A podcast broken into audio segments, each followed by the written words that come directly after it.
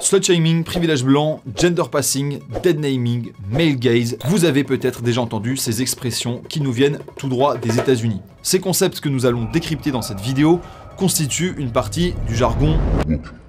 Mais avant tout, je vous rappelle que VA+, va bientôt vous proposer, en plus de toutes ces vidéos et de nos formats actuels, qui vont rester gratuits évidemment, des lives, des documentaires et des enquêtes exclusives via YouTube Rejoindre. Vous aurez la possibilité de nous soutenir et de rémunérer notre travail par le bouton Rejoindre avec différents tarifs selon l'offre que je vous choisirai. Alors si vous pouviez cliquer sur le lien dans la description et répondre au questionnaire, ça nous aiderait beaucoup. Je vous laisse 10 secondes pour le faire. Alors revenons à nos couillons. Qu'est-ce que l'idéologie woke? De l'anglais être éveillé, les woke sont des citoyens qui considèrent que l'Amérique est aujourd'hui encore oppressive pour certaines communautés et catégories de personnes. Pour y mettre fin, les woke entendent renverser et changer de gré ou de force ce qu'ils appellent les représentations, les récits, les schémas et les constructions sociales qui seraient selon eux à la base des oppressions. Charles Pulliam Moore, un militant de cette mouvance, définit le wokisme, je cite, comme une paranoïa saine. Une paranoïa saine qui permet au woke d'atteindre un niveau d'éveil et de conscience des discriminations tel qu'il décèle dans une myriade de petites offenses la marque banale et ordinaire des rapports de domination. Ce sont les fameuses micro-agressions. Par exemple, mégenrer quelqu'un, écarter trop les cuisses, couper la parole à une femme, tout cela a une terminologie bien précise et c'est ce que l'on va voir ensemble tout de suite. C'est parti.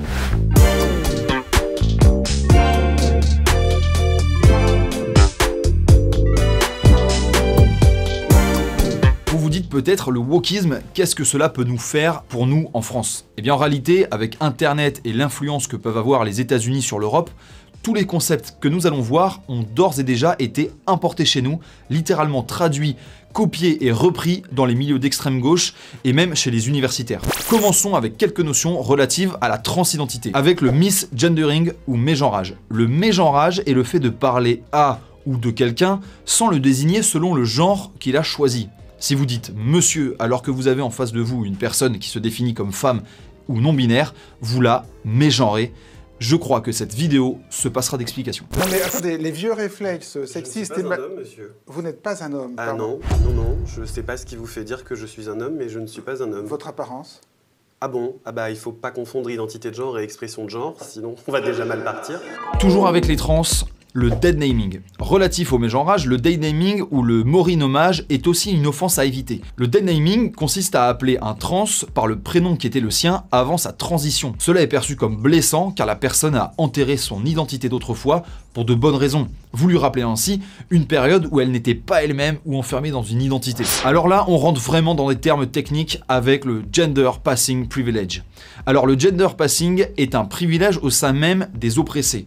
Bénéficier d'un passing signifie par exemple pour un homme trans que personne ne peut se douter en le voyant simplement euh, d'un premier coup d'œil qu'il a été un jour une femme. Je suis vraiment content en fait d'être trans, je vais pas vous dire autrement, c'est... Le passing permet à certains trans de passer inaperçus aux yeux de la société dite straight. Et du coup, pour les femmes trans qui voudraient garder leur barbe tout en portant des colliers, en portant du maquillage, eh bien le passing est donc un privilège. Petit aparté sur la signification de straight. Alors ce terme a été développé par la militante lesbienne Monique Wittig et signifie tout simplement la pensée hétérosexuelle. Alors ce penseur du féminisme lesbien, Monique Wittig, cherchait une formule pour résumer ce qui est pour elle l'idéologie de la société hétéro-patriarcale. Et ben en fait, elle était tentée par la pensée hétérosexuelle, mais cela aurait été un peu trop sulfureux pour l'époque. Elle a opté pour le terme straight. Voyons maintenant un concept que vous connaissez assez bien, le white privilege. Alors celui-là, c'est un des plus connus, mais aussi un des plus techniques. I have done my research. You're fucking a white male! Yes! La théorie du privilège blanc postule que les personnes de couleur blanche seraient avantagées dans la société. La théorie nous provient également des États-Unis, où cela a été le cas pendant longtemps avec l'esclavage et même après son abolition, puisque s'en étant suivi la ségrégation. La ségrégation a été abolie en 1964, mais pour les woke, la domination blanche reste écrasante et les personnes de couleur seraient discriminées très fortement à l'embauche, dans la culture, dans les films, dans la mode, par la police, et uniquement pour leur couleur de peau. Le sujet étant très intéressant, nous ne rentrerons pas dans le détail, On vous réserve ça pour un prochain décryptage sur le sujet. Ce que je peux déjà vous en dire, c'est que la théorie du privilège blanc est en vogue chez nous alors que la France n'a jamais connu de loi raciale et ne reconnaît plus aucun privilège depuis la nuit du 4 août 1789. En réalité, la problématique de ce prétendu privilège ne se pose pas du tout dans les mêmes termes en France et aux États-Unis. Les woke évitent en général de faire cette distinction alors que les histoires françaises et américaines sont radicalement différentes. D'un côté, une société qui a été esclavagiste et ségrégationniste jusque dans les années 60, et de l'autre, un pays, la France, qui n'a connu aucune minorité significative avant les années 60. Puisqu'il y a aussi du racisme en France, alors pour les woke, il y aurait aussi un privilège blanc en France. Chez nous en France, aucune loi ne privilégie les personnes pour leur couleur de peau et l'accès aux ressources sociales est plutôt généreux pour les étrangers. Ce qui est en cause, c'est que des personnes blanches, des Français, autochtones donc, puissent privilégier d'autres autochtones dans les embauches par exemple. Si Claude refuse d'embaucher Yasser qui ne partage pas la même culture, la même vision du monde, Jean-Claude est forcément raciste. Ce qui est un procès d'intention, une accusation fallacieuse et presque haineuse, alors que de nombreux autres critères peuvent rentrer en ligne de compte pour Jean-Claude. D'ailleurs, reprocher ou interdire un autochtone d'aimer d'abord les siens et de défendre son identité est inhumain. Ce n'est pas moi qui le dis, c'est une résolution de l'ONU sur la protection des peuples autochtones.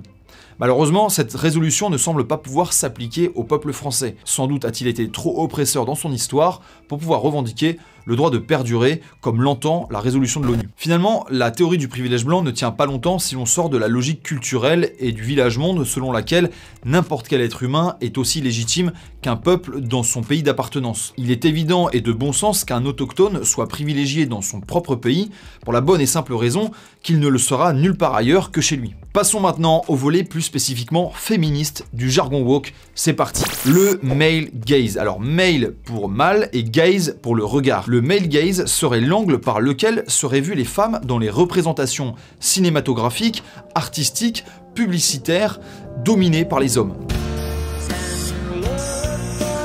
Ce regard serait faussé dans le logiciel des féministes radicales. En effet, pour ces féministes, qui postulent que l'ensemble des hommes sont des agresseurs potentiels du fait de leur seule appartenance au sexe masculin, leur regard sur la femme serait sexualisant et rabaissant. Alors celui-là, c'est un des anglicismes les plus étonnants.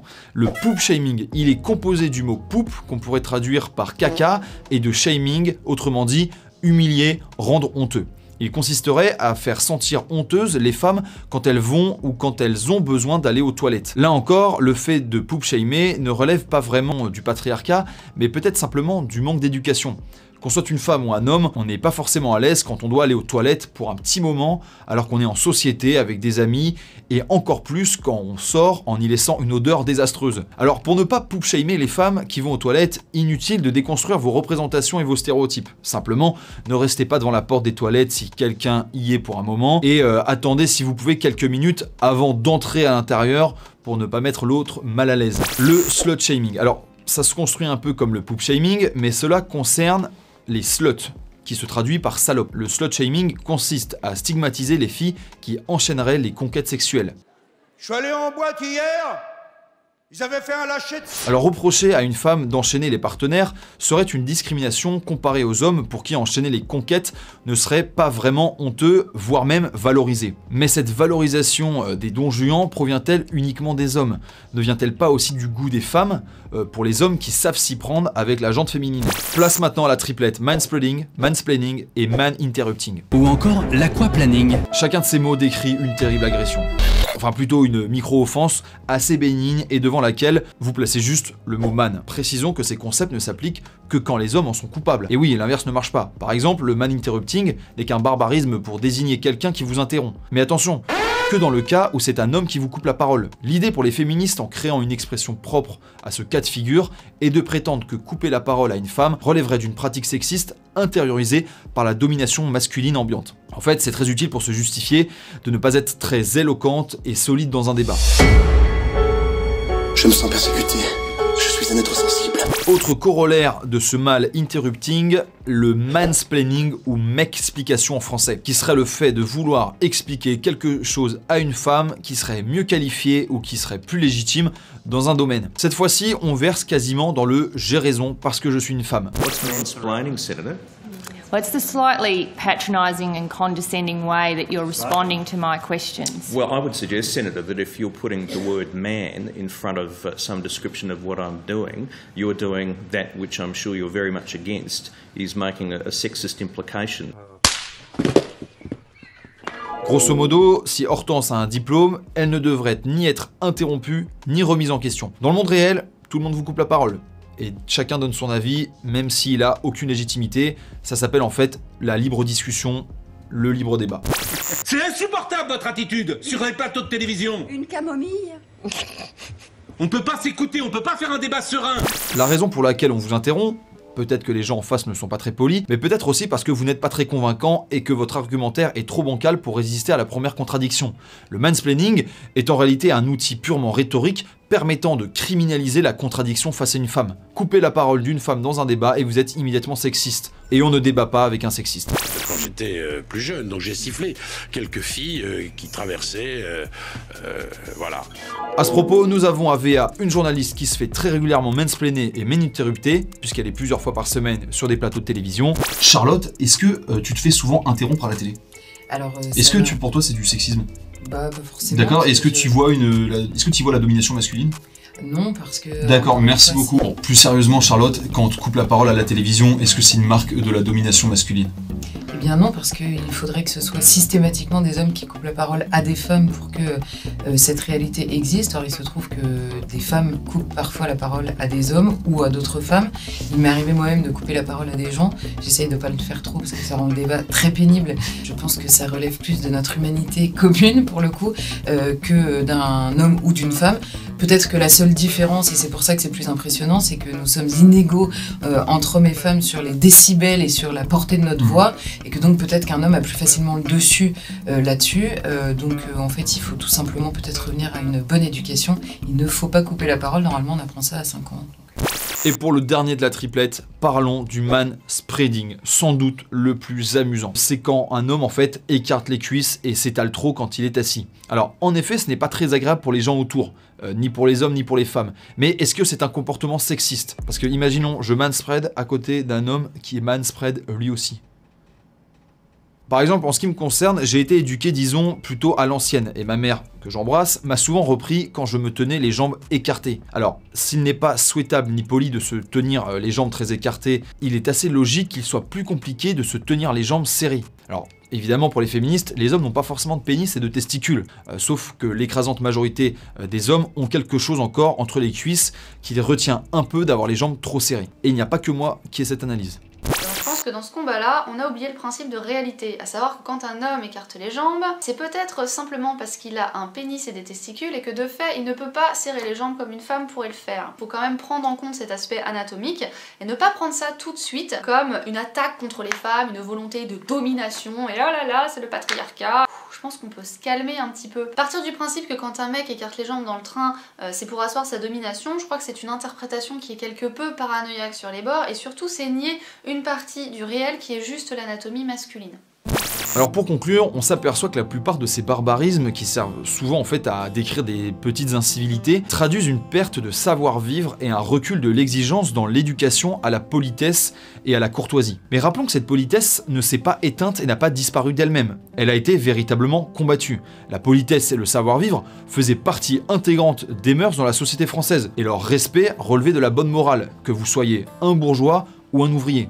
La morale et les mœurs ayant été euh, beaucoup codifiées par la bourgeoisie, toute rigueur morale a été assimilée au mode de vie bourgeois qui a violemment été combattu par la gauche de mai 68. Alors si les féministes déplorent aujourd'hui ce manque de civisme des hommes dans le maninterrupting, le mansplaining, elles déplorent un effet dont elles chérissent les causes. Elles déplorent que ces comportements euh, désagréables se développent et voudraient les résorber, mais non pas en apprenant les bonnes manières et les bonnes mœurs, mais en prêchant un catéchisme féministe et pourtant tout aussi moralisateur que euh, la bonne morale que euh, la gauche féministe a combattu. Il ne faudrait pas couper la parole à une femme, ne pas écarter les cuisses dans les transports, non pas parce que c'est impoli, mais parce que les femmes auraient été soumises de force par les hommes pendant des siècles. Même si un homme féministe se décide à appliquer les recommandations et le programme féministe pour réparer euh, les méfaits du patriarcat, quand les hommes auront-ils purgé leur peine de maloppresseur Quand les femmes seront de parfaites euh, égales de l'homme? Euh, quand la société sera parfaitement et exactement égalitaire. Merci à tous d'avoir suivi cette vidéo. Alors on a oublié sans doute plein de termes, on aurait pu parler euh, des pansements blancs, euh, de d'autres micro-agressions. Si cette vidéo vous a plu, abonnez-vous à la chaîne, commentez, likez et n'oubliez pas, serrez les cuisses.